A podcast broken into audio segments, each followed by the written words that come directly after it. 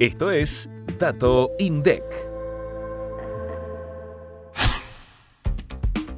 Durante el segundo trimestre de 2022, la facturación en comercios de electrodomésticos y artículos para el hogar alcanzó 110.692 millones de pesos a precios corrientes.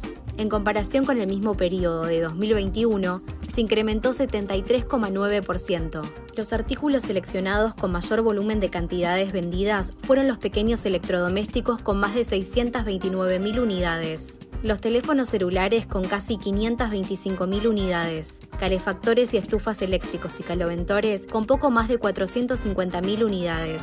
Sin embargo, casi 4 de cada 10 ventas se concentraron en los grupos de productos relacionados al rubro, televisores, video y fotografía y telefonía.